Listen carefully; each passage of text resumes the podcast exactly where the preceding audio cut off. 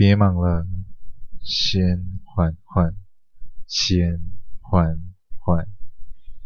嗨，我是 Alex，今天为大家带来的是二十四节气雨水。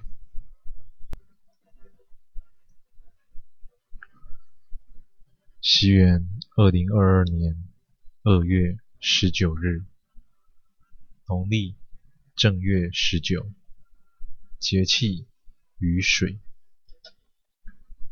今日上菜红枣粥。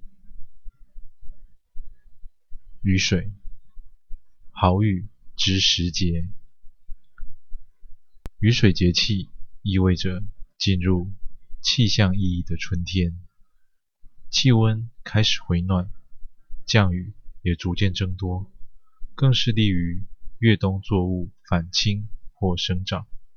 因此，农谚有云。立春天渐暖，雨水送肥忙。此节气应进食温热性燥之品，少食生葱蒜，宜清淡，忌食油腻、生冷及刺激性食物，以防伤及脾胃。此节气还是可以适量进补，但必须清补。红枣。便是此时最好的补品之一。飞雪渐散，凉雨落地，此时大地虽已入春，但寒气尚未完全走远。若疏于保暖，恐怕会着凉感冒，切记切记。那俏丽的马尾伴随着悠扬的女声，一同在肩上共舞。白皙如雪的脸颊上，划过了一颗又一颗的淋漓香汗。女孩身后的大铁板，正躺着一具又一具的金碗食材。她的父亲，也就是这间店的老板，由于年纪渐长，于是他也开始慢慢接手爸爸的工作，像是开肠剖肚。清洗内脏、大卸八块等等诸如此类的工作。不过，这样的粗活，光靠她一个小女生，怎么可能忙得过来呢？还好，她有帮手。下午三点，面馆外的铁门被一位白袍拉起至半掩，男子猫下身子钻进店里。来到厨房后，他看见女孩正满头大汗地忙活着，问道：“莹莹啊，你在忙什么他？”未曾停下动作，手起刀落，便是一只胳膊，转身就是一朵鲜花般的灿烂微笑。换我上菜喽！陈明凡端详着眼前静静躺好的食材，又问道：“眼下立春已过，接下来的是雨水。”莹莹手中白光一闪，房中便降下了漫天血雨。他们俩一同沐浴在这熟悉的血腥当中。哦。原来是春雨啊！阴雨绵绵，白色雨伞下的他，一身黑色大衣，那对纯真秋水正一眨一眨地询问着对街上徐娘半老的倩影：“准备好了吗？后悔吗？”那人微微一笑，看来是同意了。莹莹啊，总是管她叫阿姨，阿姨。虽然年过四十，但丽质天生的她，依旧还是清新脱俗。举手投足之间，尽是魅力二字。在与面馆的同一条街上。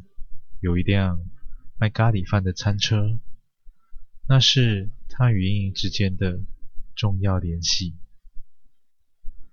莹莹还小的时候，就时常跟姐姐来光顾，见着戴着黄色小鸭帽、脸上那对水汪大眼的莹莹，怎能不让人想疼爱这个小女孩呢？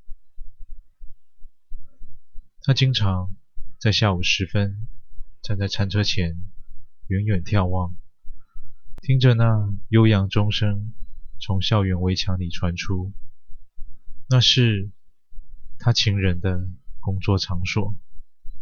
他多想啊，他多想亲手为情人送上一份餐点，哪怕只有那么几分钟，也愿意。可惜了，他的情人是一位名教授，有家世，有名望，所以啊，就算相思煎熬，他也只能。默默等待，他为情人付出了宝贵的青春，为情人忍痛杀死自己的孩子，为情人守着日复一日的孤独，就是因为那句承诺：“我会离婚，和你在一起。”可谁知到了最后。却只得来了一句：“我爱上别人了。”女人的青春有限，青春的女人无限。这句话可真是不假。那一场在滂沱大雨中的离别，他彻底的明白了，人是多么的贪得无厌。尤其是男人，尤其是老男人。失魂的他不知在雨中坐了多久，直到顶上的雨水被挡去，直到一声甜美的呼唤，才让他重回现实。阿姨，你怎么一个人坐在这里淋雨呢？他抬头一看，啊，原来是已经长大成人的莹莹。他诚心想，莹莹的妈妈一定是个善解人意的美人，如此才能生出这么心灵手巧的女儿。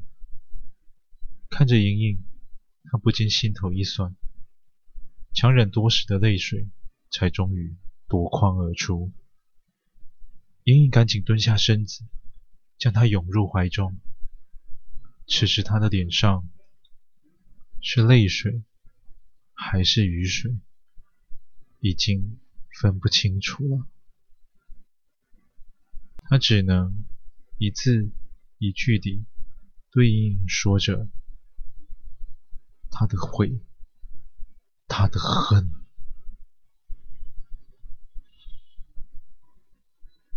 面馆的午夜时分，早已人去楼空，厨房里只剩下一位穿着白衬衫、卷起衣袖的年轻男子。他一脸疲倦，想必呀、啊，又是忙碌了整晚。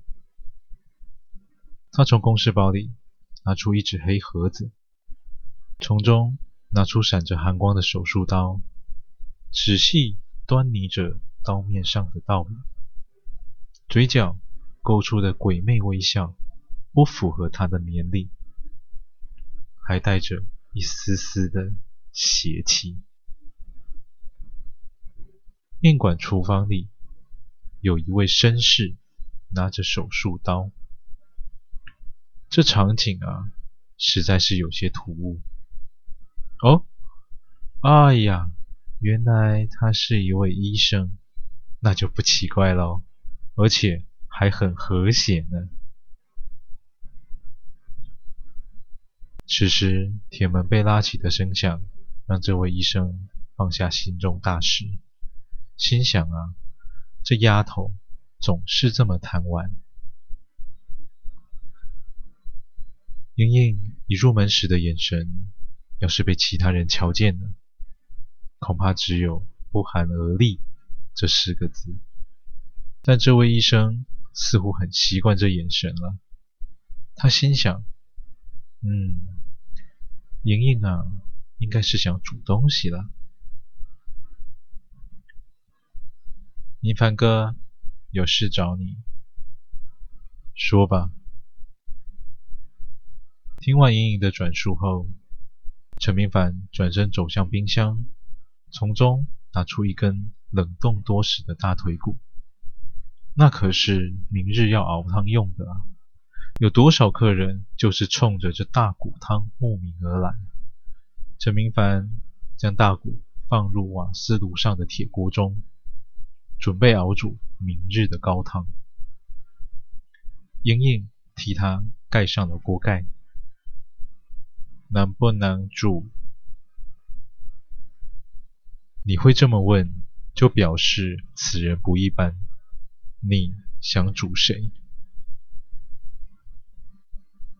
王教授，就是明凡哥研究室隔壁的王教授。哦，原来是王教授啊！明凡哥，到底能不能？能，当然能啊，当然能煮啊！煮了他，我和学长就好办事了，少了一个贪得无厌的老头啊。那我想要快一点，行，明天就帮你进货。你想煮什么？明天是正月十九，雨水节气，煮红枣粥正合适。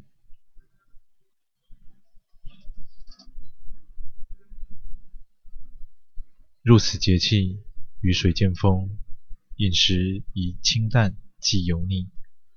来上一碗热乎乎的红枣粥，暖了身子，也暖了原本冰冷的心。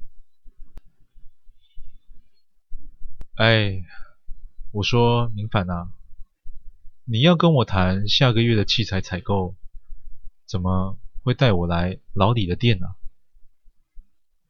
陈明凡脱去大衣，甩去雨水，一边将外套挂上挂钩，一边说道：“哎呀，王教授，这么重要的事啊，我们当然得选个好地方啊！啊，对了对了，莹莹有帮我们准备了红枣粥，来一碗热热身子吧。”语毕，一名女子坐到了王教授的对面。她换上了初次相遇的碎花洋装，虽然不合季节又寒冷，但这么多年过去了，她的魅力有增无减，真是难得。可看在王教授的眼中，尽是嫌弃。他心想：这疯婆娘还想怎么样？此时。莹莹端上一碗还冒着热气的红枣粥。王教授，请慢用。陈明凡说道：“王教授，您先用，用完我们再好好聊聊。我先去拉铁门。”王教授随意地附和了一声，拿起汤匙，搅动着只有两颗红枣的红枣粥。面对眼前之人，完全不屑一顾。直到他看清了那两颗红枣的时候，才脸色有异啊。此时，拉下铁门的金属声响与他的声音一同扬起。王教授，怎么不吃呢？这是莹莹。和陈医生特地为您准备的。王教授看清楚了，那不是红枣，是两颗充血的眼珠子。见情人低头不语，一直凝视着眼前红枣，他又开口：“那两颗红枣是把那个贱人吊起来，倒挂了好几个小时才有的成果。煮粥的高汤是用他的大腿骨熬了一整晚。他的大腿啊，王教授应该很熟悉啊，应该夹着你的腰许多次了吧？”他的一字一句都是如此的平稳，不带任何的情感，像是看着稿子念出来似的。他的眼睛是我挖的，他的大腿骨是我砍的。你，你到底想干什么？王教授咬牙切齿。面目可憎，可惜，可惜呀、所谓的食材是没有发言权的哦。他凝视着眼前情人，情真意切地说道：“我想，我想吃一碗红枣粥，用你来煮。”霎时间，王教授感到身后一阵寒风吹来，脖子上的一抹冰凉，是他失去意识前的最后感觉。他身后的甜美女生朝着对桌的女子说道：“阿姨，莹莹为您上菜。”翌日清晨。他按照约定时间来到面馆前，此时门口铁门还半掩着。他弯下身子步入店内。他坐在昨日的位置上，等待着莹莹。桌面上的鲜血已经逝去，不留一丝血腥味。他还记得情人昨日断气之时的眼神。嗯。他很满意。不久后，莹莹也为他端上了一碗只有两颗红枣的红枣粥。阿姨，小心烫。莹莹，谢谢你。阿姨别客气哦，还有小菜呢。莹莹又从厨房里端出一盘切片后的。粉肠，而且还不忘送上一碟蘸酱。哎呀，这个要记得先吃原味。他将一片粉肠放入口中，咀嚼咽下。嗯，好吃，真好吃。感谢您收听完今天的故事。倘若您也喜欢，请不要吝啬你的分享，动动手指头将缓缓分享出去，让更多的人能够听见缓缓。我是 Alex，感谢您。